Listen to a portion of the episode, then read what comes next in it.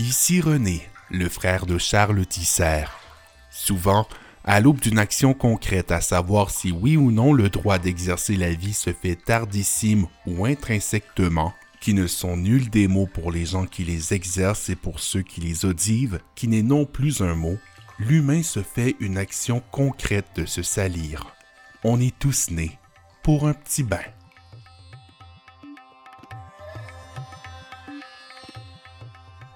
Cette semaine, nous nous laverons avec une dame qui pratique sa profession depuis les années 50.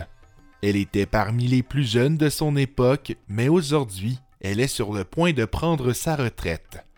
On s'entretient avec Judith Tremblay, maîtresse d'école. C'est sûr que quand j'ai commencé, on commençait juste à dire enseignante. Les gens pensaient que j'étais vraiment là pour enseigner aux jeunes, mais j'ai vraiment une autre fonction. Pouvez-vous nous éclairer là-dessus? Ah ben, je suis vraiment là à titre de maîtresse pour les enseignants qui cherchent à sortir de leur quotidien romantico-sympathique. Vous baisez avec vos collègues? Non, non, non, ce sont pas mes collègues, là, ce sont des fréquentations régulières. Au fil du temps, Judith a pu faire la part des choses. Entre les élèves et les enseignants et les professeurs, il y a une assez grande marge d'erreur. C'est sûr qu'au début, c'était assez intriguant pour les jeunes de me voir aller promener dans l'école sans enfants, juste en faisant des yeux doux au monde. Quand j'ai commencé à 16 ans, j'avoue que je me suis permise de faire des petits égarements avec des gens de mon âge.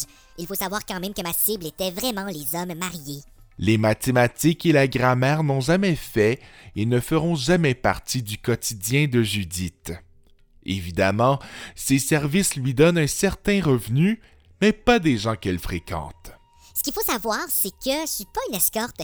Je n'offre pas ma sexualité en échange de monnaie. C'est vraiment un service gouvernemental qui permet aux gens comme moi de satisfaire les hommes ennuyés par leur quotidien, de s'écarter un peu de temps et passer dans mon appartement.